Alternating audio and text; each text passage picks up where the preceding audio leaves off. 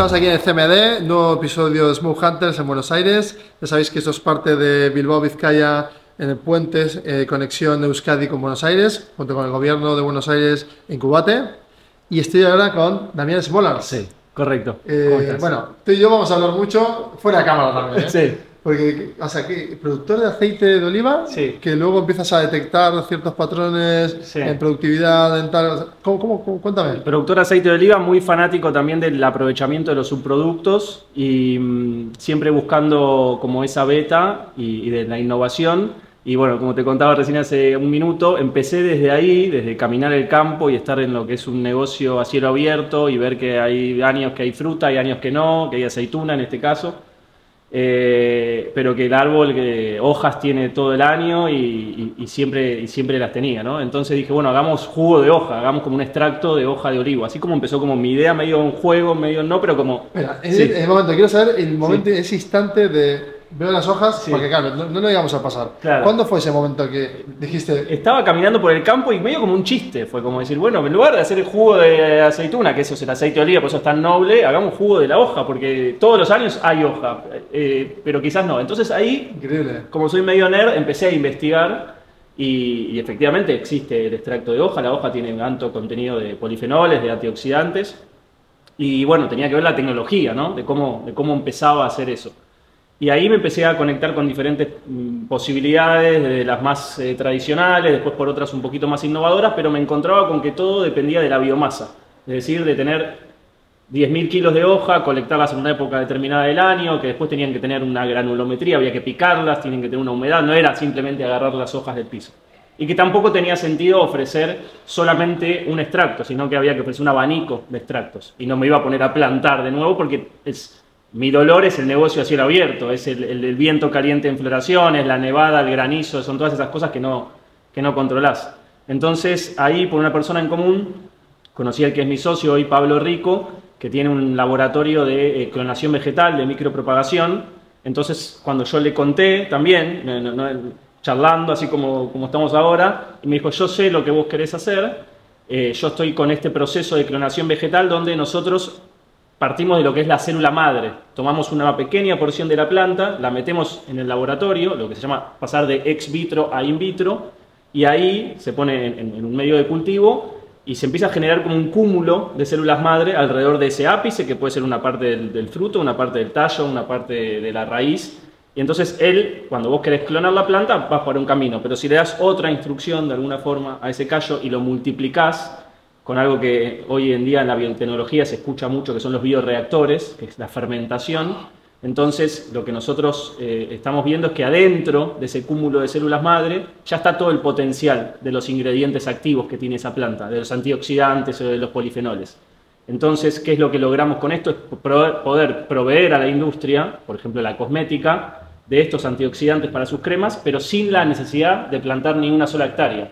O sea, salteando eso, Es que- mi dolor del campo, Sí, usando 90% menos de superficie de la tierra y de uso de agua también. Pues imagínate que hay que regar un campo, desmontar todo el monte nativo. Me encanta, pues es un biohacking de la Sí, hostia, ¿eh? sí, Porque- total. porque en realidad lo que estás haciendo es como eh, re- dar- darle reinstrucciones Claro. para que se autorreplique. Exactamente. Y, y eso me parece como brutal. Eh, la innovación es un instante, ¿no? Es, es como, o sea, pasamos ¿cuán- cuántas décadas y décadas Sí. extrayendo el aceite de oliva. Sí. ¿Por qué nadie se detuvo a mirar las hojas? ¿Y por qué tú? Es que, es increíble. sí, buena pregunta. Yo creo que bueno, lo- el productor promedio del campo que depende de un commodity siempre es, bueno, tengo un año bueno, un año malo y también de algo que no controlamos que es el precio internacional del commodity. Entonces por eso yo me empecé a, fanatizar un poco con, con el aprovechamiento bueno. de los subproductos. Pero sí, me parece que bueno. lo que nosotros tenemos que hacer, me parece que el desafío global que tenemos para el año 2050, quizás donde ya se, todo- se escucha mucho que vamos a ser más de 10 mil millones de personas, es cambiar la matriz productiva, o sea, cambiar la forma en que producimos ingredientes activos o alimentos o medicina y demás. A mí me parece que ahí hay un desafío enorme y por eso me, me convocó, ¿no? En mi caso tengo dos hijas eh, pequeñas y un poco es eso, ¿no? Como, Sí, dejarle un mundo en el que puedan ¿no? vivir de un mundo bonito y que también pueda dar, dar abasto Sí. a esa y un mundo en, demanda. en el que para abastecer toda esa Claro. demanda, básicamente se arranca, aunque seas un productor chico, mediano, grande, pero se arranca comprando un pedazo de tierra y desmontando todo lo que hay, ¿no? Para después plantar eso. ¿Y como founder? O sea, diste el salto, de, viniste a Buenos Aires. No, no, yo, yo, o sea, siempre me muevo, soy muy viajero, muy eh, inquieto, digamos. Ahora estoy viviendo en Buenos Aires, mi socio está con el laboratorio en Santiago. Después le presentamos el proyecto a Facu, que es nuestro tercer socio, que también está mucho en el mundo del emprendedurismo y tiene varias empresas, y me dijo justo lo que estoy buscando. Él, él está dentro de un grupo que se llama Terrafloss, que están también trabajando con plantas, por eso también recibimos una, una inversión para poder comenzar. Así que nada, tenemos un lindo equipo eh, ¿En qué estadio multidisciplinario. Claro, habéis hecho Full Friends and Family al inicio. Bueno, nos, estáis- invirtió el, el grupo Terrafloss que está buscando, digamos, todo lo que tiene que ver con las plantas y, y aprovechar el potencial de las ¿Qué plantas. a, qué, a qué- a qué valoración os han entrado? En- Entraron a una evaluación de 1.800.000 dólares. Bueno, muy bien. Sí, muy sí. bien, muy bien. Sí, sí, sí, y ahora estáis buscando un nuevo capital. Estamos ahora con esa plata armando un montón de estructura, validando mucho con analítica también, ¿no? Porque nosotros lo que tenemos que demostrar y lo que estamos demostrando es que está la presencia de estos metabolitos secundarios que se llaman, que son los antioxidantes. Entonces, eso es todo un proceso de poder validar y armar lo que llaman las fichas técnicas y poder entender y cómo se presenta la muestra y cómo hay que, hay que transformarla de, de esa célula madre a un polvo para después generar muestras para ir mandándosela a los posibles clientes que ya estamos hablando. Bueno, eh, veis que os escucháis ahora la música del CMD, que estamos en el Día del Emprendimiento, de festejos, pero vamos a continuar porque estamos muy interesados y no pasa nada, que haya Dale, ruido, dale, dale. porque lo que queremos es saber. Sí. Eh, claro, habéis conseguido la inversión, Sí. estás ya en fase de, de- de lanzar, ¿no? Sí, Estás sí. A punto. Exactamente. ¿Y qué plan? eh, o sea, es global? eh, Es global, es global. Nosotros acá en Argentina sabemos que hay proyectos en el mundo, de hecho hablamos con ellos, por ejemplo en España hay, hay un proyecto y se mostraron muy interesados. Yo creo que Sudamérica, sobre todo, es, es el continente hoy que más di- biodiversidad tiene. No, no es el que más produce y vende este tipo de Eso extractos. es curioso, ¿no? Sí. O sea, somos el, el territorio que más Sí. puede dar abastecimiento, Sí. pero está súper explotado de alguna forma, Sí, en este orden, ¿eh? Sí, sí, totalmente. O sea, hay países como China, India, que con sus medicinas convencionales y naturales usan mucho de extractos vegetales. En Latinoamérica no, no tanto, en Argentina no vimos un proyecto, pero sí, la idea es venderle desde Argentina hacia el mundo, ¿no? Completamente. Bueno, Damián, tienes, eh, te veo muy inquieto, me gusta que tienes también mucha visión de futuro. O sea, ¿cómo, cómo te ves con la startup en 3, 5 años? Me veo, me veo viajando, me veo ofreciendo, sobre todo a mí lo que, lo que más me interesaría ofrecer, que me parece que es una propuesta de valor, es hacernos fuertes en las plantas nativas de Argentina. Pensemos que estamos estudiado, Argentina tiene 10.000 plantas vasculares y quizás estudió el 3 o el 4%.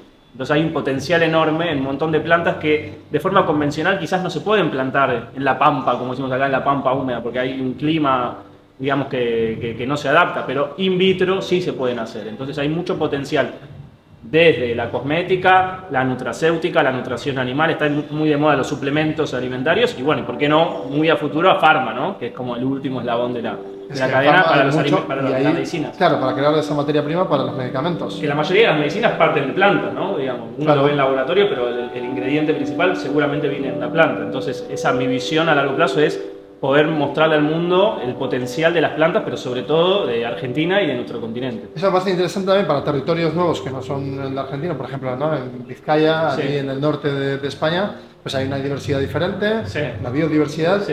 y, y se podría también estudiar ¿no? cómo crear esas materias primas. Eh, en- o sea, ¿Tenéis proyectos B2B? ¿Veis esa forma de expansión también? La, la propuesta de valor es B2B. En principio no buscamos tener un producto final que va a estar en la góndola. Es agarrar a las industrias y decir, bueno, industria cosmética para tus cremas, para tus serums, esta planta nativa de Argentina. Pero después puede ser eso, alimentación animal o nutracéutica e ir viendo todo este compuestos fenólicos y antioxidantes que, que Pero si hay otro productor como hay otro Damián en el País Vasco, ¿no? Hay uno en Munguía, hay una persona allí que está con su campo, que, lo- bueno, que podría, efectivamente, como tú, pues generar eh, nuevos eh, ¿no? Eh, Sí. biomateriales. Sí, Y- o sobre todo gente que descubrió, mu- mucha gente que está con la botánica o biólogos que saben que esa planta, que quizás se hace en un circuito chiquito, que se hace eh, las abuelas o, o esa gente que está como esas alquimistas que, que te dan e- e- ese frasquito y demás, pero que bueno, no te puedes poner a plantar 2.000 hectáreas de eso y, y sacar todo el monte nativo que hay en Vizcaya o en Argentina y decir, bueno, entonces ahora arrasemos y plantemos esto, porque no es así tampoco. Pero sí se puede producir en un laboratorio una planta que quizás tiene mucho poder o que quizás está eh, acá, como se dice en la puna, a, a 3.000 metros de altura y no, no la puedes eh, plantar. Entonces poder llegar a esa riqueza, a ese potencial sin impactar en el medio ambiente de forma negativa. O sea, ya ves que el, el valor está en cualquier sitio. ¿eh? Ahora estamos aquí en Buenos Aires, un emprendedor que se le ve muy, muy activo y con mucha ilusión, y con mucha ilusión porque entiende que hay mucho futuro en esto. ¿no? Es decir, actualmente eh, la soja es un buen ejemplo aquí que arrasa porque se planta a, gran escala y esto cambiaría pues, el paradigma de, de, la producción agrícola y esto es algo muy interesante también para, para Europa. Entonces, esperamos que la gente que esté viendo a otro lado diga quiero conocer a Damián Sí, y por que te favor. escriban, ¿no? Sí, totalmente, totalmente. Sí, sí, sí, la pues verdad que sí. encantadísimo también de, de ayudarte a Lo mismo digo. Muchas gracias Damián por, por este Sí, momento. ¿eh? Gracias. Pues nada, nos vamos. Eh, tenemos hoy un día muy bonito por, por, delante en el Día del Emprendimiento aquí en Buenos Aires. Vamos a presentar también el, en el auditorio el puente Bilbao-Vizcaya junto con el Gobierno de Buenos Aires para ayudar a más startups como la de Damián a que se, interna in, a que se internacionalicen a que se internacionalicen y logren expandir el negocio hacia Europa y a ver qué, qué pasa. Seguid viendo episodios a continuación. Gracias. Chao. Capo. ¿eh? Muchas gracias, Damián. Oye, un Bueno, placer, ¿eh? bienvenido. Muchas gracias.